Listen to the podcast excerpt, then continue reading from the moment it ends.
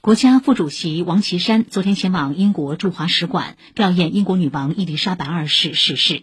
王岐山在伊丽莎白二世遗像前肃立默哀，并在吊唁簿上题词，代表习近平主席以及中国政府和人民表示深切哀悼，向英国王室、政府和人民致以诚挚慰问。王岐山表示，伊丽莎白二世女王是中英关系发展的推动者和贡献者，是首位访华的英国君主，曾接待多位中国领导人访英，为中英关系的发展做出积极贡献。